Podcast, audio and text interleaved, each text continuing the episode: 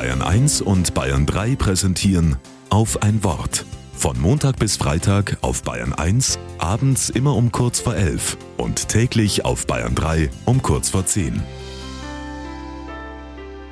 Mit Claudia Zingel.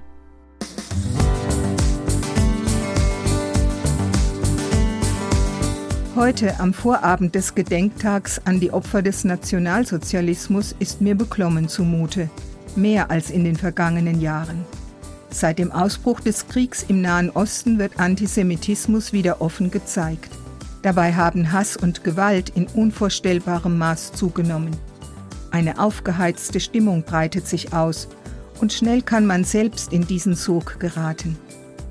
Um besser damit klarzukommen, habe ich wieder einmal einige Abschnitte aus dem Interview gelesen, das der Psychologe Manfred Lütz mit Jehuda Bakon 2016 geführt hat. Jehuda Bakon hat Auschwitz und zwei Todesmärsche überlebt.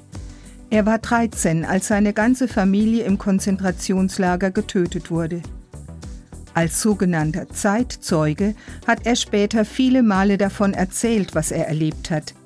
Bescheiden, ohne Wut und ohne Bitterkeit, sondern mit Feingefühl und Dankbarkeit für all das, was ihm andere Menschen Gutes getan haben. Sogar im Leiden kann man Sinn erleben, sagt Jehuda Bakon, und solange wir leben, müssen wir uns entscheiden und wir wissen, dass wir uns für das Gute entscheiden sollen.